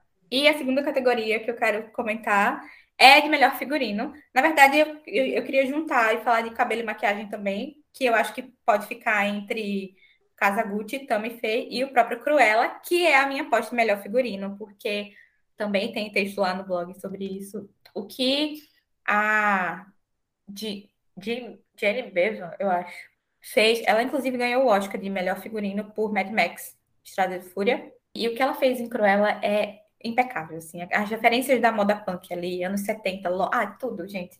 Eu falei um bocado sobre isso lá no blog. Vale a pena você ler. Também é um, um negócio meio reportagem, também tá legal. Bem completinho. E são basicamente as categorias que eu queria mencionar. Mikael, alguma categoria que você queria ressaltar? É, eu queria falar do filme internacional. São cinco filmes aí que são muito bons. É, a gente comentou dois aqui, que é o Drive My Car, do Japão, que também está indicado melhor filme e direção, e Flea, que é da Dinamarca, que está animação internacional e documentário. Mas os outros três filmes também são ótimos. Eu acho que essa categoria não tem nenhum filme ruim. Um é da Itália, que é A Mão de Deus, está na Netflix. É, foi o menos gostei dos cinco, mas mesmo assim é muito bom. Tem um, é meio que uma autobiografia do, do diretor. Se passa na, em Nápoles, na Itália. É muito legal. E os outros dois são é um do Butão, que é uma história também lindíssima. Vocês conseguirem achar aí. Garanto que vai ser um filme muito bom, vocês vão se emocionar. E o outro é da Noruega, eu acho. A pior pessoa do mundo. que também foi indicada a roteiro. Que também é um filme assim, é um filme bem estranho. Se vocês conseguirem assistir, vocês vão ver que é estranho, mas também é bem interessante. Ele, eu acho que ele assemelha muito a Drive My Car. Você acha que Drive My Car, tipo, o tema é parecido. Mas assim, qualquer um dos cinco filmes que você assistir, eu garanto que vocês vão gostar, porque são ótimos filmes. E eu queria falar sobre melhor canção original. Temos Beyoncé ser dedicada por Be Alive do King Richard, o Lima Manuel Miranda por Dois, dois Oruguitas. Oruguitas de Encanto, o Van Morris por Belfast com Dalton Joy, que assim é um dos pontos altos do filme, é a trilha sonora, uhum. é da galera de Belfast mesmo, ele é o cara de Belfast. Inclusive, como eu falei, citei em é, Licorice Pizza, que é baseado em fatos Belfast também é baseado na história de vida do Kate Branagh, então tem essa vivência interessante. Uh, Don't Time to Die, de Don't Time to Die, 007, da Billie Eilish, e Some How You Do, de Fall Good Days, de Diane Warren, que aqui, tirando o do Contra, estamos tratando para Beyoncé. O Encanto. Então, e Cássia está torcendo para mim, Manuel Miranda. Por isso que eu falei. O Beyoncé, o Encanto levar. Inclusive, é... né, vai ter é, nossa editora. É mandou... 007. Ah, gente, que 007? Já, já, já ganhou várias vezes, porque garoto. Vai ganhar mais um, vai ganhar mais um. Esse racista. Eu me recuso a Beyoncé perder para uma menina que mal tirou as fraldas agora. Inclusive, falando em canção original, vai ter a apresentação amanhã no Oscar de We Don't Talk About Bruno, que eu, logo quando saiu, a lista fiquei assim, gente, como assim não foi essa música indicada? E nós fomos atrás de entender o que aconteceu. E aí, primeiro que ela não estava estourada ainda, quando, quando a indicação acontece, né? Tipo, quando eles têm que mandar a música que eles querem que a galera avalie e tal. E depois porque ela é muito específica, né? De um personagem e tal. E geralmente priorizam músicas que tragam o contexto do filme. Daí, Let It Go é a princesa Let It Go. Mas é o contexto do filme, se você parar para pensar sobre Frozen. Eu queria muito que fosse o Não Toca Alba Bruno. Inclusive, acho que teria mais chance de levar do que Dois Oruguitas. Que mais também é linda, emocionante. E aí vai ter a apresentação de We Don't Talk About Bruno e também vai ter Beyoncé no Oscar, gente. E aí, e também vamos ter Billie Eilish. Ah, gente. Que... É, esse ano o Oscar honorário vai ser entregue ao Samuel Jackson, a Ellen May, que é uma atriz de O Céu Pode Esperar, e a Liv Ullman, que quem conhece ela fez vários filmes do Igmar Bergman, inclusive ela está na versão original de Cenas de Casamento, e um incrível filme chamado Persona. Então, assim, ela é incrível. Essa mulher fez ótimos filmes. Ela vai levar o Oscar no horário. E o prêmio humanitário Jean, Herschel vai ser para Danny Glover, pela defesa de décadas de Glover pelos direitos humanos. Como a gente falou, um dos filmes mais indicados dessa premiação é The Power of the Dog, com 12 indicações, Duna com 10, Belfast e West Side Story para o terror de Michael com 7, King Richard com 6, Don't Look Up, Drive My Car e Nightmare Alley, que é o Beco de Pesadelo, com 4. E não vou falar o resto que é irrelevante, com 3 e com 2, mas é isso aí. Antes da gente ir para o próximo tópico, só uma menção de que temos Marvel concorrendo à temos categoria Marvel. Em melhores efeitos visuais. A gente tem Shang-Chi e Spider-Man. Mas eu acho que, na verdade, Eternos deveria estar nessa categoria. E acho que Duna leva. Eu também acho que Duna leva. Já levou, inclusive, em outras premiações dessa temporada. É incrível de tudo, né?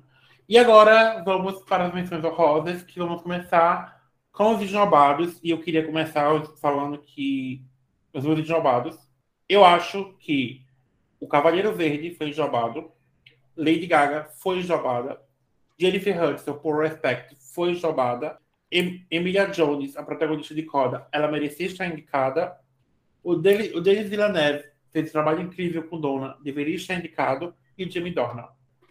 O meu tá, e também a Lady Gaga, como eu falei, eternos em fotografia e efeitos visuais, que não, não foi, e a Chloe Zhao fez um trabalho fantástico. Esquadrão Suicida também, efeitos visuais, senti falta. É, um bairro de Nova York, em canção original, trilha sonora, que é também do Lee Manuel. Ele tá incrível. É, é, Last Night in Soho não teve nada e eu achei que ia entrar também, nem que fosse alguma coisa técnica. Respect, como tu falou. Teve a Crônica Francesa e o Último Duelo, que também não vi nada. Tivemos Look Up, a música da Ariana, gente, que é. Nossa, botaram o filme, melhor filme, e esqueceram da música dela, que também tá incrível. O Denis, que conseguiu fazer a- uma adaptação de Duna legal, que todo mundo gostou e entendeu. E Levando em consideração que a primeira é boa e as pessoas entenderam porque não entenderam, mas a primeira, o David está ótimo. Como eu, primeira versão. como eu mencionei, Tic Tic Boom e melhor filme. E é, o Jamie Dornan, como eu falei. Ah, Melhor. e Spencer também em categoria técnica, tipo design de produção, figurino. Nossa, sim, figurino. Porque é incrível. Eu tinha colocado a. Antes de assistir, tipo, eu não tinha entendido ainda. Ah, eu tava sentindo falta dos protagonistas de West Side Story. Depois que eu assisti, eu entendi porque foram renovados e tudo bem. Mica. A maioria vocês já falaram, é o último duelo, o melhor filme, eu acho que merecia muito, é um filmaço. E a atuação também. É, como a Ada falou, Denis Villeneuve em direção, podia tirar o carinha lá de Belfast. É, Poderia fácil um. Tic Tic Boom, melhor filme, merecia. É, e tem mais um, sim, 007, melhor filme, despedida de Daniel Craig. Por favor, é uma homenagem, nem que se fosse uma homenagem, aqueles só de indicado assim, por favor, merecia. O Ah, Enfim, já tivemos. pra botar 007. Faltou uma pessoa que está presente em tudo, mas não está presente aqui. Era a Zendaya. Vocês escolhem de colocar ela. Ela está presente em tudo que é, que é, é em tudo, deve ter indicado alguma coisa aqui. A roupa, a, a, o prêmio Oscar por ser Zendaya? Não sei. É isso. E, para finalizar, tem alguém, vou dar só um- uma, uma, pode ser só uma pessoa, uma, uma coisa que vocês tirariam do Oscar. Uma indicação aqui. Vocês acham que é demais estar aqui? Mica, vou deixar você polemizar um pouco. Ai, meu Deus. Só pode uma, A hein? direção, na- só Só um, né? uma. Ah, então o melhor filme, Amor Sobre Meu Amor. Nossa! Meu Deus do céu! Bea. Não, eu vou ser mais, mais humilde. Eu tiraria o Jesse Plemons de ator coadjuvante. eu. E ficamos por aqui, galera. Até o próximo podcast. É, Bea, qual é, o seu- qual é o nosso Twitter? Não, você vai responder, vai responder. Então, Joga eu, bomba e. ah, eu vou. Eu tiraria Eilish. Concordo. E pronto. Nada contra a Billie Eilish, só ela está Só tudo a favor da Beyoncé. E é isso. E agora sim, até o próximo podcast. Ficamos por aqui. Amanhã tem Oscar, então com certeza a gente vai ter conteúdozinhos sobre essa premiação. Vamos ter tapete vermelho, acho que vai ter tapete vermelho. Vamos ter os, os premiados no Twitter. E pode ser que tenha algo mais. Acompanhe a gente no, no Twitter para saber qual é o nosso Twitter, Bel. Nosso Twitter é oiclubinho. Estaremos lá falando sobre o Oscar. Não sei ainda se vai ter tapete vermelho, mas se tiver, estarei lá dando pitacos, usando meu pijama em casa, julgando a roupa. qual- e o nosso TikTok, qual é, Bel? Nosso TikTok também é arroba oiclubinho. É, a gente tem tá sempre postando algum videozinho lá, seja engraçado, seja com algum conteúdo rápido. E assim como o nosso Twitter, que tem tá rolando cobertura do Big Brother. Então amanhã você vai se dividir, porque vai ter Oscar e BBB também. Estaremos de olho em tudo, porque é sobre isso. Você não precisa ficar de olho em tudo, mas basta ficar no- de olho no nosso Twitter, né? Micael, qual é o nosso Instagram? É, Clube Café da Manhã. E lá tem tudo, E um pouco mais. cobertura da, da gente. Isso. E para saber mais sobre o Oscar, ler sobre as- os indicados, para conhecer outras coisas, temos sempre várias novidades por lá. É o nosso site www.blogdoclubinho.com. Temos várias resenhas dedicadas ao Oscar de melhor. Temos todos de melhor filme, se eu não me engano. É, temos todos de melhor filme. Temos outros indicados ao Oscar de melhor ator, melhor atriz. Temos falando sobre série, falando sobre hum, tudo, tudo que você possa imaginar. Vai lá, acessa a gente, compartilha com os amiguinhos. E até semana que vem. Beijos. Até semana que vem. Tchau, Tchau. tchau. Bye, bye.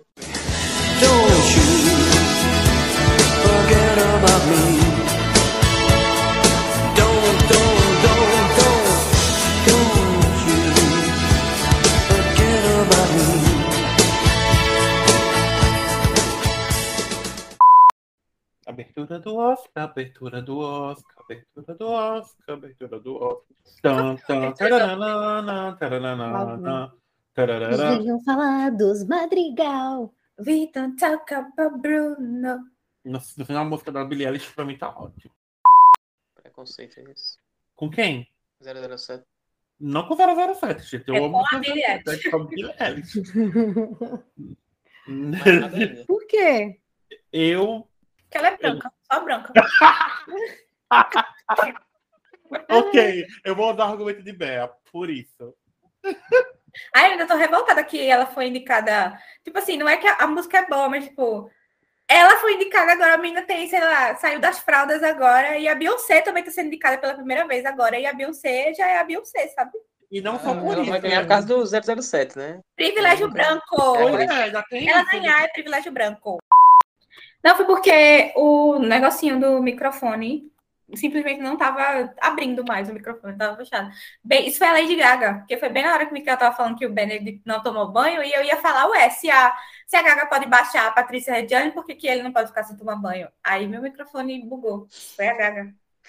Olha aí. Como a gente falou com o Cody Smith, a química dos dois ali, o jeito que ele olha. Eu e Bea achávamos conversando do modo que ele tava, é, como é o couro, lidando com o couro. Que coisa sexual, gente. O modo que ele tava manejando aquilo, a atuação no olhar deles ali. Eu fiz, meu Deus do céu, o que é isso? É um pornô?